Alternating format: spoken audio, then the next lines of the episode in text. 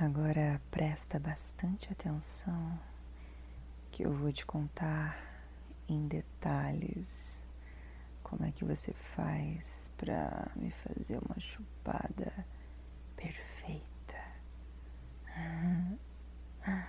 Bom, tudo começa com as preliminares, né?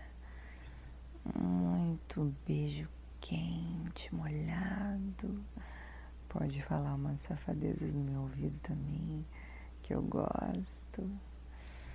Ai, cheiro no cangote, um puxãozinho de cabelo, um beijo no pescoço, uma mão na cintura, uma pegada forte. Ah, quem não gosta, né? Eu já vou me derretendo toda e a minha buceta começa a ficar bem molhadinha para você chupar.